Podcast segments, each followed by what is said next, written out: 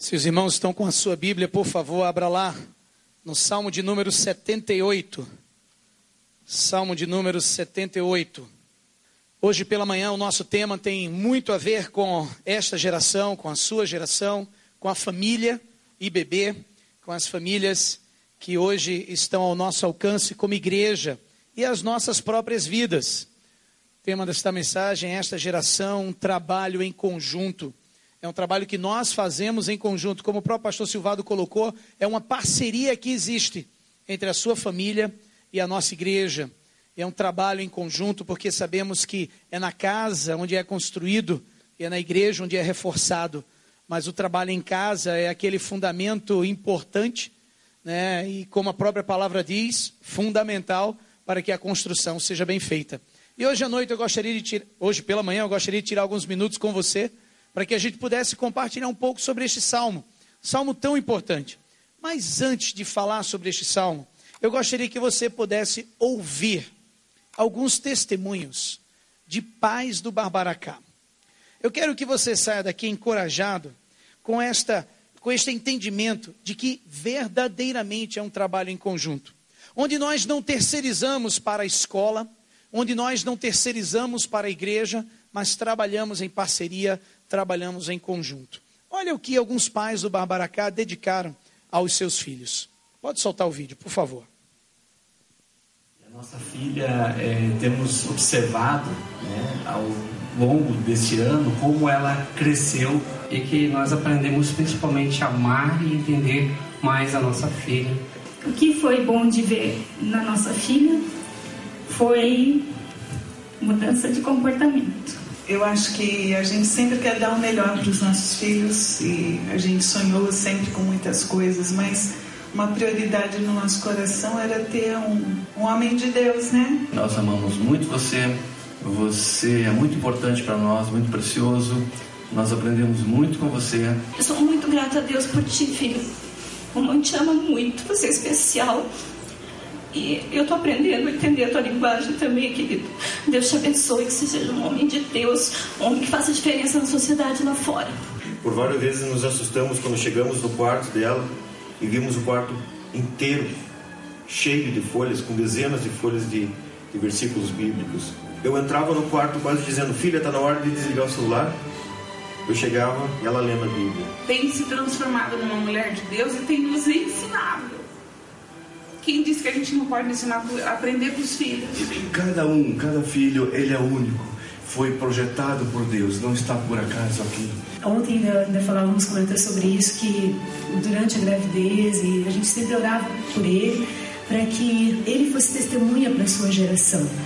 E, e, nós agradecemos muito a Deus de ver Natan crescendo, como cresceu esse ano, é, falando do amor de Deus, interessando pelas coisas do Senhor, e isso não tem preço.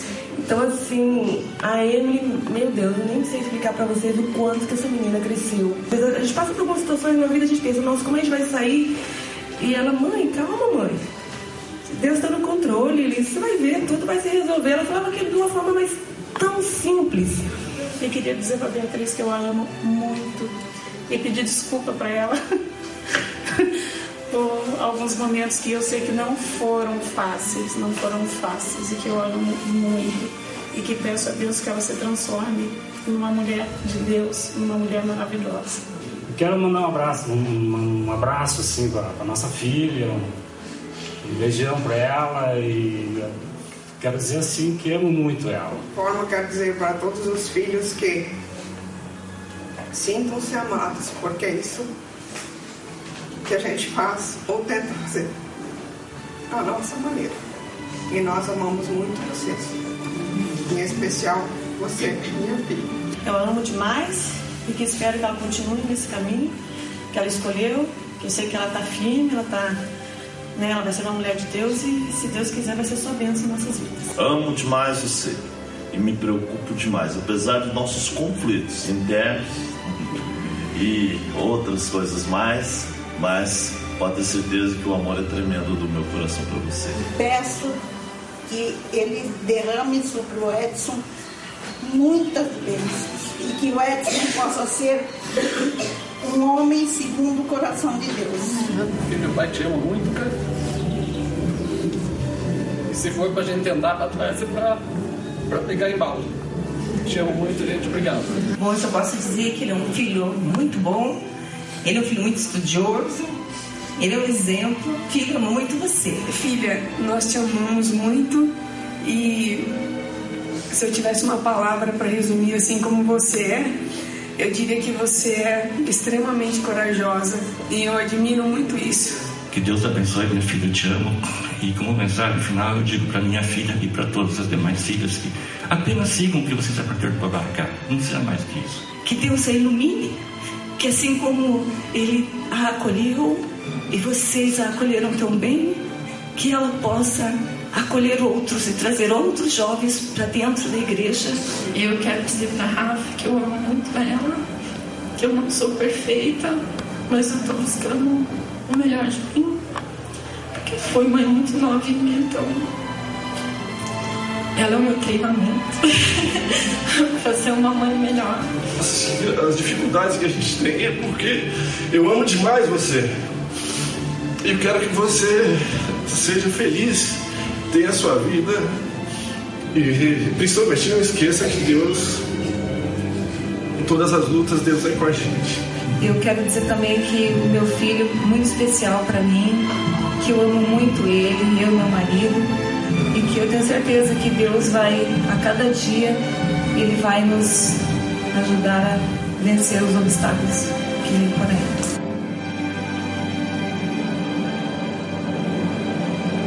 Esta geração ela é um trabalho em conjunto, não é verdade? Hoje eu estava conversando com os pais dos águias que estão enviando os seus filhos para o MED o ano que vem, o Ministério de Adolescentes. E os águias é aquele grupinho dos 12 anos que o ano que vem já vai estar no Ministério de Adolescentes. Então a gente teve um bate-papo hoje e saindo da aula, passando aqui por baixo, um pai me procurou e ele disse assim: Pastor, você não sabe o que aconteceu. Ontem a minha filha trouxe três amigas para a formatura. E as amigas ficaram impressionadas, porque não tinha droga, não tinha bebida, e elas se divertiram mais do que em outros lugares. E ela disse assim: tem saída para a sociedade. Interessante como adolescentes têm uma percepção tão aguçada de que esse trabalho ele é um trabalho em conjunto. É um trabalho que é da sua parte pai, é da parte dele filhos, é da nossa parte como igreja. O Salmo 78 ele é um salmo muito precioso. Se você já está com a sua Bíblia aí aberta, vai lá para o versículo 1 do Salmo 78. Se tiver alguém aí perto de você que não tem a Bíblia, por favor, compartilha com ela. Mas ali dos versículos de 1 a 7, o Salmo 78 diz o seguinte: Povo meu, escute o meu ensino Incline os ouvidos para o que eu tenho a dizer. Em parábolas abrirei a minha boca, proferirei enigmas do passado. O que ouvimos e aprendemos, o que os nossos pais nos contaram, não os esconderemos dos nossos filhos. Contaremos à próxima geração os louváveis feitos do Senhor, o seu poder e as maravilhas que fez. Ele decretou estatutos para Jacó e em Israel estabeleceu a lei e ordenou aos nossos antepassados que a ensinassem aos seus filhos, de modo que a geração seguinte a conhecesse, e também os filhos que ainda nasceriam, e eles, por sua vez, contassem aos seus próprios filhos. Então, eles porão a confiança em Deus, não esquecerão os seus feitos e obedecerão aos seus mandamentos é uma oração, é uma instrução. Esse salmo ele é recheado de princípios para a vida familiar e a vida eclesiástica. Interessante que a gente lembra de uma história africana de uma jovem que saiu para ir ao mercado porque a sua mãe tinha pedido para comprar algumas coisas no mercado, e essa pequena jovem ali da África, ela pega o seu irmãozinho mais novo e vai ao mercado comprar aquilo que a sua mãe tinha pedido para comprar. E ao chegar naquele mercado, ela começa a se entreter com algumas coisas e quando dá conta, perdeu o irmãozinho. Não sabia onde é que ele estava. E ela muito preocupada, pensando, está na hora do almoço, o que, que ele vai comer, se ele bebeu, se ele está bem, se ele está com né, alguma situação. E ela fica desesperada e volta e consegue achar o menino que estava com uma outra família. e agradece àquela família e ao chegar em casa compartilha a história com a mãe. E a mãe disse assim: Filha, a sua avó me ensinou algo muito importante. Ela disse assim: A minha mãe sempre me falou que você nunca cria um filho sozinho. A nossa vila ajuda. A percepção e o entendimento de que naquela tribo, naquela cultura, o ensino, a educação, o processo de amadurecimento das crianças, adolescentes e jovens não era função única, apesar de prioritária e maior da família, mas também de todos aqueles que a cercavam. É por isso que muitas vezes, quando estamos em casamentos, nós temos testemunhas, padrinhos e madrinhas. O caminhar é um caminhar que é em conjunto. É por isso que quando Paulo e a Ju estavam aqui, estavam aqui líderes de célula do lado deles. É por isso que nós chamamos a célula ali na frente. É porque essa caminhada ela não é sozinha. Vivemos como igreja, vivemos como corpo, e essa forma de vivência nos ajuda a termos um relacionamento mais aprofundado com o Senhor. E como famílias não é diferente. Esta palavra que o Salmo 78 traz é justamente para você, pai, você avô, você tio, você que trabalha com crianças e adolescentes, você que treina até um time de futebol de crianças, né? todo aquele que tem algum contato com esta idade, é muito importante que reflita sobre aquilo que este salmo traz como não só oração, mas instrução. Numa igreja do porte da nossa, é bem provável que ao término do culto, antes de você sair daqui, você vai encontrar com alguma criança, algum adolescente, algum jovem. Hoje está mais fácil porque os adolescentes já estão aqui na frente. Né? Alguns deles, pelo menos alguns dos que fazem 15 anos, que nem todos estão aqui. Mas é interessante ver que numa igreja desse porte você vai sempre esbarrar com um deles. E o quanto você pode, meus queridos, o quanto você pode nos ajudar nesse processo de ensino, nesse processo educacional, nesse processo relacional, nesse processo de amadurecimento das nossas crianças adolescentes e jovens com o Senhor. Nós somos não somente responsáveis pelo físico e emocional dessas pessoas, mas também pelo espiritual delas. Essa é uma galera muito importante para o Senhor. É por isso que o salmista escreveu o que escreveu. Ele começa com uma oração pública. Olha os versículos de 1 a 5. Povo meu, escute o meu ensino. Incline os ouvidos para o que eu tenho a dizer. Em parábolas abrirei a minha boca proferirei enigmas do passado, o que ouvimos e aprendemos, o que os nossos pais nos contaram, não os esconderemos dos nossos filhos, contaremos à próxima geração os louváveis feitos do Senhor, o seu poder e as maravilhas que fez. Ele decretou estatutos para Jacó, e em Israel estabeleceu a lei e ordenou aos nossos antepassados que a ensinassem aos seus filhos. Ou seja, o salmista ele começa esse processo muito bonito de oração colocando diante de Deus uma situação e ao mesmo tempo instruindo esses pais no processo, uma oração pública que ele faz mais uma vez, trazendo como pano de fundo um trabalho que é em conjunto da família com a igreja. Quando eu chamei aqui o José Nasser, ele não ensina no Barbaracá. Ele não está aqui aos domingos na sala de aula, ele está em outra sala de aula. Mas ele não está aqui com o Barbaracá. Mas a sua esposa, a Cláudia Nasser, está com a gente. Ela é uma voluntária. Uma pessoa que entendeu que o nosso trabalho é um trabalho em conjunto. E o que é que acontece? Ele a libera para estar aqui com a gente. Esse é um ministério abençoador. O entendimento que ele tem do ministério que a sua esposa tem nesta igreja. É por isso que ao chamar a nossa equipe aqui, ele faz parte dela. Porque se ele não abençoasse esse processo, nós não teríamos a sua esposa com a gente. Quando eu faço ministério, e essa igreja tem sido muito abençoada para entender os ministérios pastorais, quando eu faço ministério nessa igreja, a minha esposa é minha maior apoiadora. E sem ela, eu não poderia exercer o que eu exerço nessa igreja como ministério recebido do Senhor. Por mais que talvez ela não esteja como equipe direta do Barbaracá, ela é a minha melhor metade. Ela está junto comigo nesse negócio. E é tão importante entendermos que o processo de construção de uma sociedade faz-se em conjunto. E isso é um processo que na oração é apresentada pelo salmista. Nos salmos você pode achar muita coisa, gente. Você já parou para perceber? Se um dia você puder, leia todos eles, os 150. 119 vai demorar um pouquinho, mas não tem problema, cominha com ele. É um processo muito gostoso. Você encontra oração por ajuda, perdão, proteção, por provisão, agradecimento, celebração. Tem tanta coisa. E imagina, não é uma surpresa encontrarmos uma oração por esta geração. Esta geração de hoje. Não de quando o salmista escreveu, mas aquilo que foi recordado pelo Senhor em Sua palavra, para que hoje pudéssemos tomar posse disto e aplicarmos no nosso dia a dia, na nossa caminhada com o Senhor. Pelo menos no meu pensamento, como pastor de juventude, eu creio que é difícil encontrar uma pessoa que esteja aqui hoje que não tenha pedido uma oração ou não tenha alguma oração em seu coração por alguma criança, algum adolescente ou jovem. Porque todos nós temos contato com eles. Se você é pai ou avô, né, eu tenho certeza que você ora e com certeza a sua oração em primeiro, melhor e mais né, é pelos seus filhos e netos, né, que fazem parte da sua família. A sua oração está focada ali. Eu me lembro de algumas orações que eu e Cássia fizemos durante alguns anos pelos nossos filhos. Nós temos dois filhos, um de 14 anos, o Rafa, e uma de 16, a Amanda, que está fora do país, está estudando fora. E a gente fez várias orações. Eu lembro, logo no início, a gente se preparando, a nossa oração era: Senhor, abençoa o nosso filho ou a nossa filha na barriga da mãe na barriga de Cássia. Ainda estava grávida e a gente já orando. Né? E a gente orando, Senhor, deixa que o nosso filho venha com saúde a este mundo. Era a nossa oração.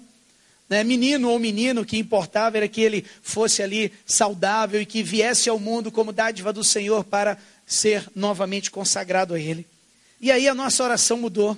A nossa oração, quando a mana chegou, era: Senhor, que nosso bebê durma a noite toda. Ela veio trocada, ela não dormia. Era um Deus nos acuda, ela tinha uns pulmões assim maravilhosos, então chorava e não tinha onde eu me escondesse, que eu não conseguisse né, escutar o seu choro e não conseguia dormir.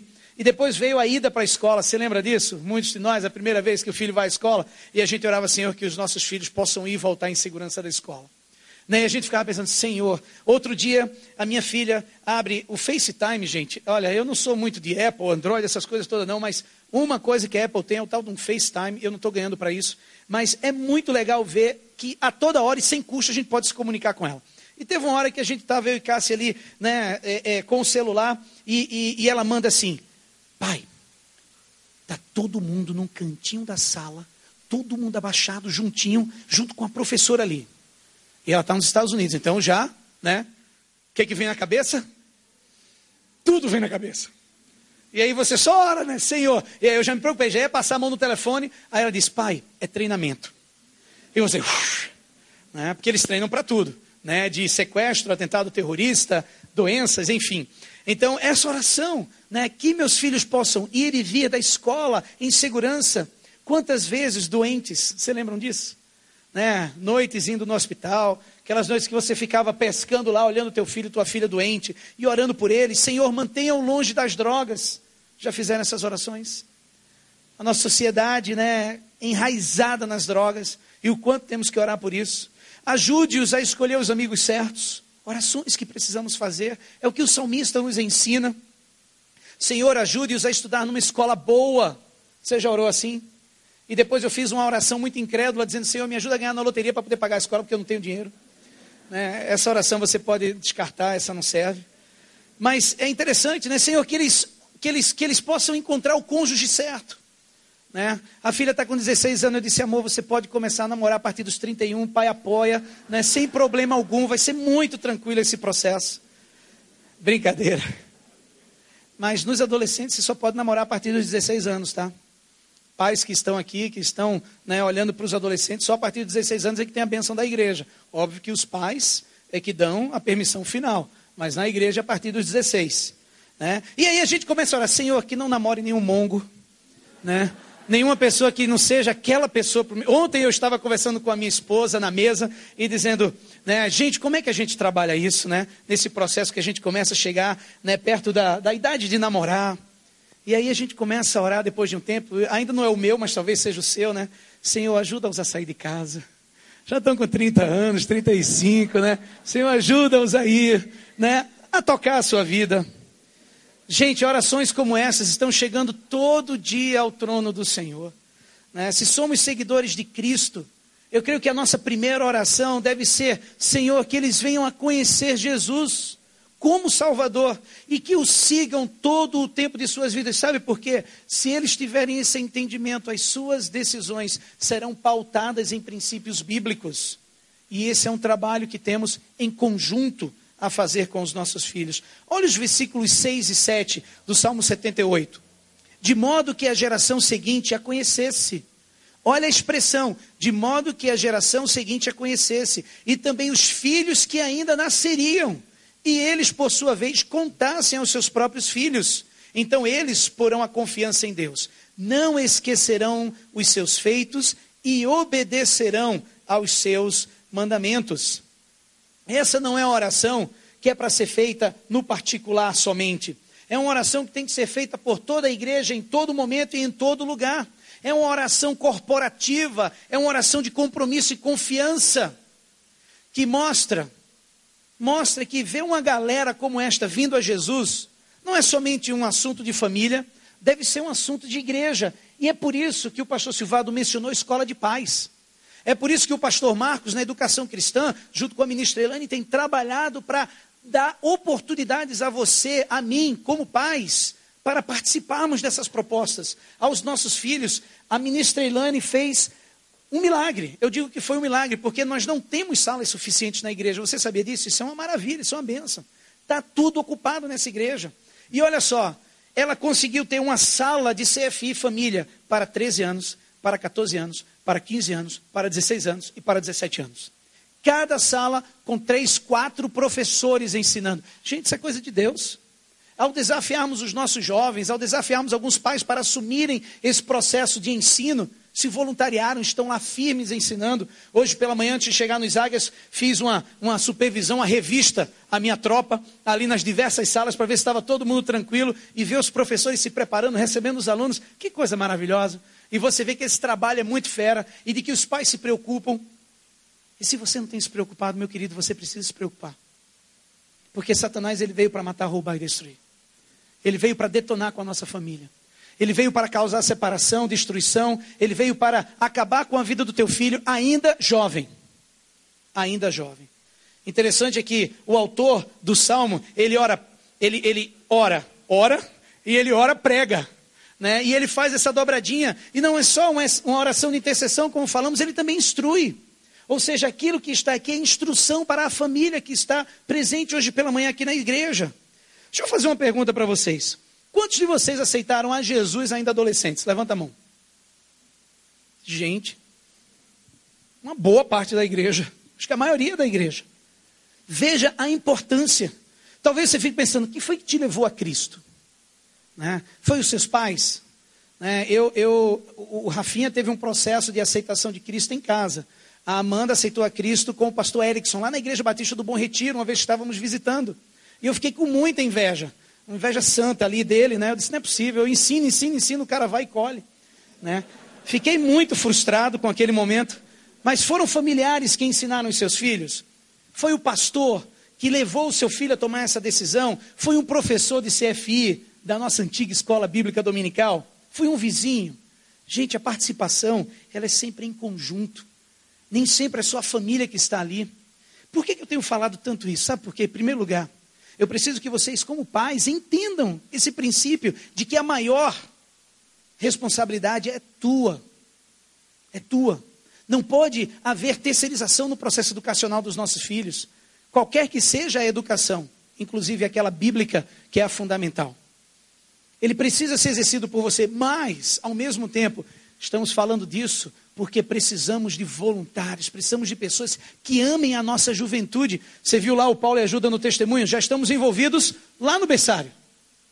E, gente, eles estão aproveitando a oportunidade da vida deles, que estão agora envolvidos com o filhinho, então estão ali envolvidos no berçário, trabalhando, podendo abençoar você que está aqui assistindo o culto.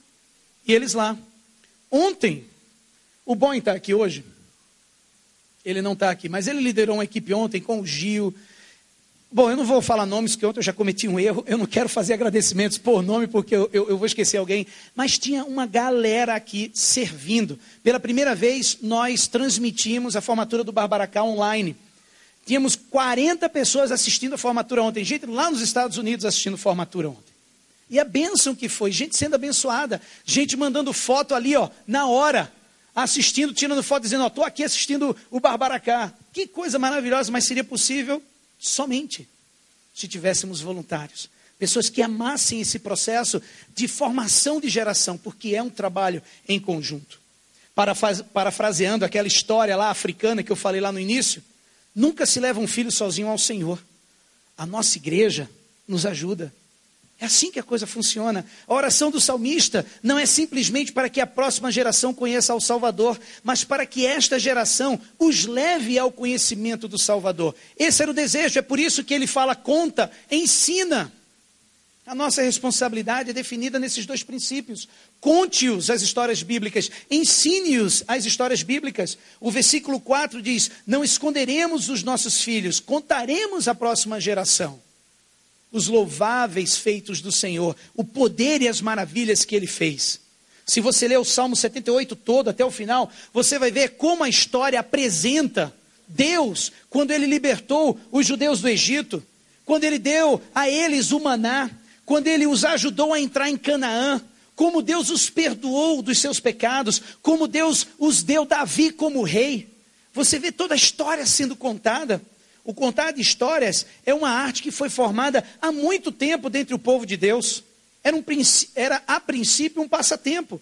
As famílias trabalhavam juntas no campo e elas se reuniam geralmente à noite, porque eles estavam em outros lugares, se reuniam à noite ao redor de uma fogueira e os mais velhos contavam histórias aos filhos e aos filhos dos filhos. Eles contavam histórias sobre Abraão, Isaac, Jacó, eles contavam histórias sobre a criação, sobre o dilúvio, histórias de guerra. Eles contavam histórias sobre o tabernáculo. E essas histórias levavam a próxima geração a ter um senso de pertencer ao povo de Deus, a entender que eles pertenciam a algo maior e melhor. Eles criam que o Deus que tinha feito aquelas coisas na geração dos seus pais era também o mesmo Deus que poderia fazer na geração deles. E é assim que nós podemos fazer hoje. A contação de histórias é hoje a primeira ferramenta para passarmos a nossa fé a esta geração. Contá-los histórias da Bíblia, e não somente estas, mas também contar histórias da nossa vida. Você já ensinou versículos para o seu filho quando ele tiver medo? Eu lembro que de vez em quando a gente tinha umas crises de medo lá em casa quando os meninos eram pequenininhos. E eles vum, pulavam na nossa cama. E a gente ia contar a história de que Jesus era mais poderoso do que o monstro que não existia embaixo da cama. E a gente começava a falar sobre versículos que mostravam que maior era aquele que estava em nós do que aquele que estava no mundo. Né? Que Jesus nos conduz, nos conduz em triunfo. E a gente começava a falar né, de Mateus e Coríntios, e ensinando a eles o quê? O entendimento de quem Deus é, para eles terem vitória sobre isso. Você já ensinou como fez quando você teve medo? Como você agiu com a presença de Deus na tua vida? Você já ensinou a seu filho sobre a sua conversão? Como é que você veio a Cristo? Você já apresentou o seu filho àquelas pessoas que ajudaram a lapidar a sua vida? Nós fomos agora para os Estados Unidos em julho deixar minha filha na escola. E na ida, eu parei em Miami, a gente alugou um carro e foi até ali Michigan. A gente teve um tempo como família, gastando tempo juntos ali. Dentro do carro é bom porque ninguém consegue correr, fugir. Né? Não tinha celular porque a gente estava em outro país, então a gente ficou junto ali naquele período viajando. E eu tive, fiz questão de passar pela escola onde eu estudei e contar ali as histórias mostrar onde eu morei, mostrar onde era a faculdade, como é que era, como é que não era, mostrar como é que foi o processo de crescimento, quem eram os meus amigos, onde é que eu jogava bola, o que, é que eu fazia, para eles poderem entender como foi o meu processo de amadurecimento com Cristo, de chamado ministerial. Você já levou o seu filho a lugares que têm valor espiritual para você? Você já apresentou os seus filhos àquelas pessoas que um dia marcaram a tua vida? Isso é tão importante. Precisamos se formos alcançar esta geração com o Evangelho de Cristo, contá-los dessas maravilhas, contá-los sobre essas grandes coisas que Deus tem feito no nosso meio, para que assim essas histórias ajudem a abrir os seus corações para o trabalho que o Espírito Santo tem que fazer na vida deles. Processo muito muito maravilhoso esse, de contação de história, mas ele vai para um próximo passo. Ele diz agora ensina-os, e há uma grande diferença. Muitos, né, muitos é, do treinamento na Israel antiga, né, através do contar de histórias, é, era muito real e acontecia desta forma, mas era apoiado num, num, num ensino sistemático da palavra de Deus. Aos seis anos de idade, eles já eram levados para a casa do livro. onde com os rabinos eles as, aprendiam as leis, eles aprendiam os costumes, as crenças de Israel. Eles já começavam no processo de consolidação. Aquelas histórias se tornavam agora a fé deles. Aquilo que foi preparado através da história gerou no coração dele uma abertura para que se tornassem fé e a confiança dele pudessem, a confiança deles pudesse ser ali agora colocada, apoiada no Senhor Jesus Cristo, apoiado na presença daquele Deus Altíssimo, o Deus de Israel. Uma parte também era levada como dever de casa. Eles pegavam tarefas e levavam para casa, onde a criança memorizava os mandamentos e porções da palavra. Preciosidade isso. Lá em casa, de vez em quando, a gente está na cama e a gente chama os meninos, ó, vamos ver o versículo de hoje. E começa, ninguém vai dormir a não ser que memorize o versículo. Então tá lá o bicho capotando e tentando memorizar o versículo. Não, é, não essa é a segunda parte, volta para a primeira. Tem que dar o versículo certo para poder dormir. Né? É, é, é, é o password para poder dormir. E, e, a gente brinca com aquilo porque a necessidade que os nossos filhos têm dessa memorização das porções da palavra, eu escondo a palavra no meu coração, para que eu não peque contra ti, é o que a palavra nos ensina. Na casa, pais e avós ensinavam os filhos os caminhos de Deus, ensinavam-os a orar, a dar, a obedecer, a servir. Queridos, levar os filhos para o CFI Família é muito importante. Como também é muito importante, e mais, o ensino da palavra em casa. Uma boa forma de investimento é conversar com o seu filho sobre o que aconteceu na igreja no caminho para casa. Você faz isso? Eu sempre faço isso. Eu e Cássio, a gente diz assim, ei, como é que foi a aula? Isso em todo lugar. Quer seja aula de filosofia na escola, tem que ficar de olho nesse professor de filosofia. Você checa lá, você checa como foi a aula de computação dele, a aula de inglês, você checa como é que foi a aula do CFI. Como é que foi a pregação? Nós estamos terminando, terminamos esse final de semana, uma série sobre sexualidade na juventude. Você já conversou com seu filho sobre isso? Muito importante. E a gente pergunta, filho, que história você aprendeu hoje na aula de CFI? Qual foi o tópico da reunião dos adolescentes hoje? Que, que você mais gostou na igreja hoje? E respondendo às perguntas que os seus filhos estão fazendo, né, conversando com eles, né, conversando sobre o que eles enfrentam na vida, vai ajudá-los nesse processo relacional de levá-los não só a entender da palavra, mas também a começar a criar a sua própria fé.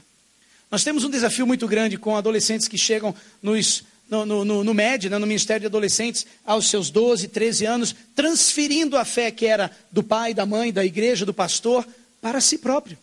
E é um processo que precisamos ensiná-los a cada dia. E nós fazemos parte disso. Não deixe para o professor, não deixe para o pastor, responda, procure, ofereça uma explanação, olhe um versículo em conjunto. Isso é tão precioso. E queridos, é uma geração que está em perigo.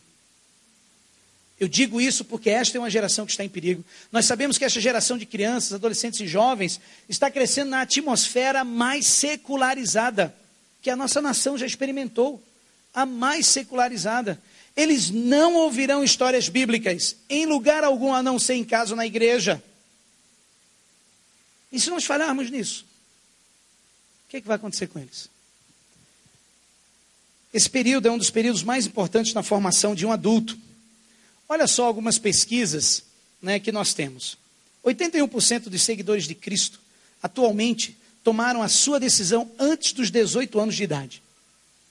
Estatística importante. A maioria destes 81% tomaram a decisão antes dos 14 anos de idade.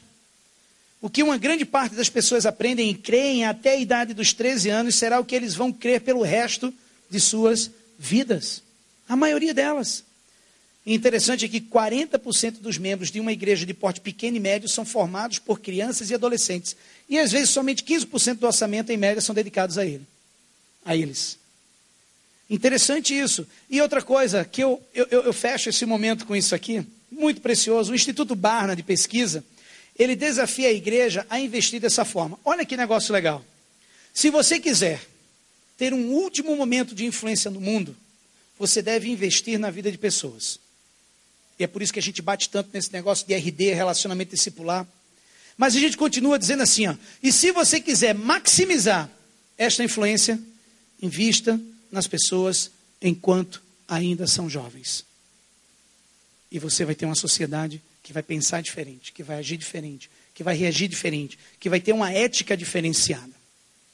Queridos, que o nosso desejo seja esse o de criar campeões espirituais.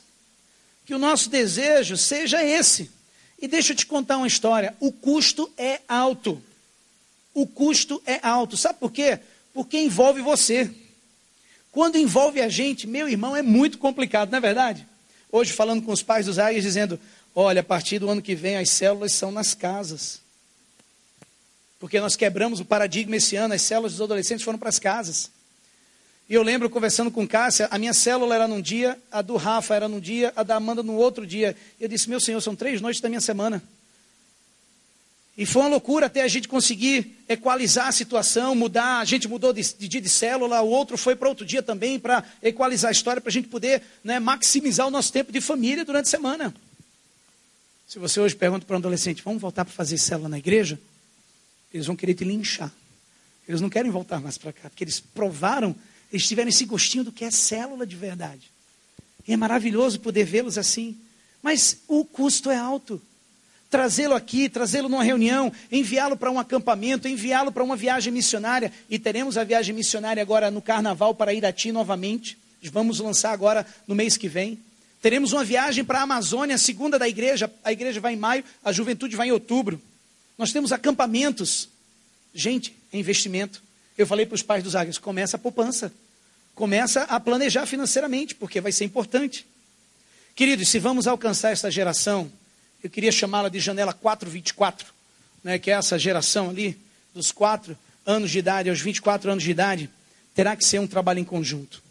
Agora, olha lá. Imagina crianças, adolescentes e jovens andando por estes corredores, sendo amados, servidos e orados por nossa comunidade inteira aqui. Ó. Que maravilha. Que maravilha. E o desafio do Barbaracá é esse é apresentar hoje para você que essa geração, ela requer um trabalho em conjunto. Eu gostaria de encerrar esse momento fazendo um desafio a você.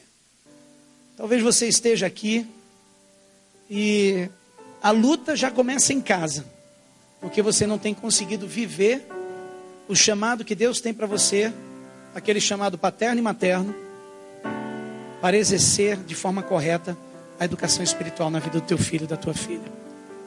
E talvez hoje pela manhã você precisa tomar uma decisão junto ao Senhor. Eu não sei como está o teu coração hoje. Mas eu gostaria que hoje pela manhã nós pudéssemos fazer um pacto com o Senhor. De dizer, Senhor, que comece em minha casa. Que o amor do Senhor venha a permear a minha vida, para que da minha vida contamine a vida dos meus filhos para que sejamos uma família saudável, forte no Senhor. Eu gostaria que essa não fosse uma decisão de um ou de outro, mas eu gostaria que essa fosse uma posição nossa como igreja. Então eu gostaria de fazer um desafio para você. Se você tem condição nesse momento, eu gostaria de desafiar a orar por sua família e a orar por esta igreja. Eu gostaria de convidá-lo a fazer isso de joelhos.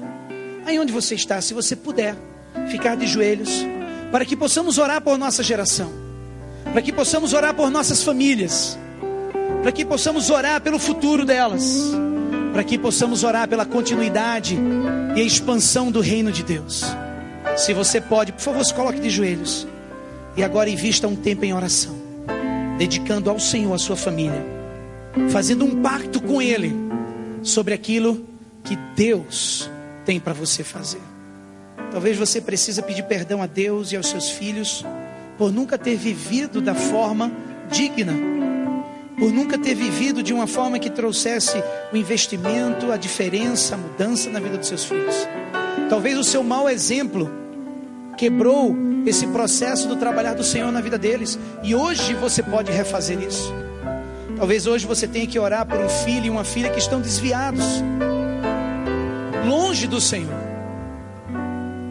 E eu gostaria que você hoje pudesse orar por esta igreja, pelos voluntários, pela liderança, pelas pessoas que de uma forma direta e indireta exercem influência sobre crianças, adolescentes e jovens nessa igreja. Por favor, ore por isso. Coloque esses pedidos diante do Senhor.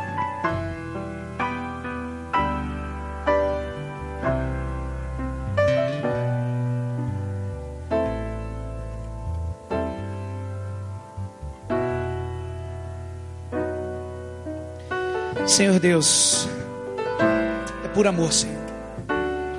É só por amor que conseguiremos dar esses passos de fé. Ó Deus, o amor que um dia transformou a nossa vida e talvez hoje à noite, hoje pela manhã, precisamos ter o nosso coração transformado, moldado, ó Deus, àquilo que tu queres. Como a tua palavra nos ensina, que não seja a tua vontade, mas que não seja a minha vontade, mas a tua vontade que opera em nós. Para que possamos desta forma experimentar saúde em nossa família, amadurecimento, uma família que é abençoada pelo Senhor. Nós queremos, Pai, te honrar, porque sabemos que precisamos de Ti. E que seja o Teu amor que nos mude, para que possamos mudar em casa. Que seja o Teu amor que nos transforme, para que possamos transformar em casa. Que seja o Teu amor que nos encoraje, para que possamos encorajar em casa.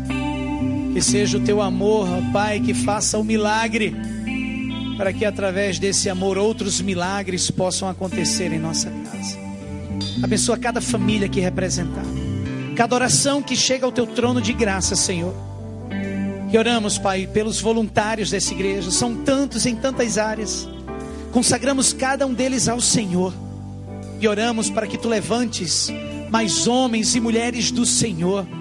Que tenham esse coração no serviço da obra do Senhor. Para que possam, ó Deus, em conjunto, alcançar esta geração para o Senhor Jesus Cristo. Muito obrigado por esta igreja, pela visão dela. Que continuemos, ó Deus, sempre nesse afã de te agradar, de te glorificar, de honrar e exaltar o teu nome em todas as áreas da nossa vida e, por consequência, todas as áreas da nossa igreja. Muito obrigado por esta manhã e continua a falar aos nossos corações. Obrigado por este final de semana do Barbaracá, Pai. Que cada um destes adolescentes te conheçam em profundidade, que se apaixonem pelo Senhor e que os pais sejam os grandes parceiros e educadores espirituais desses adolescentes. Que a formatura, que esse término hoje do projeto Barbaracá 2015 seja a porta aberta para o início de grandes conquistas com o Senhor no ano 2016. Te louvamos, ó Pai, por esse momento. Oramos para que as famílias com filhos que estarão fazendo 15 anos o ano que vem, queremos desafiá-los, ó Pai, a começarem a orar sobre o Barbaracá e a procurarem se preparar para esse momento maravilhoso que também com certeza será em suas vidas. Te louvamos e louvamos em nome de Jesus.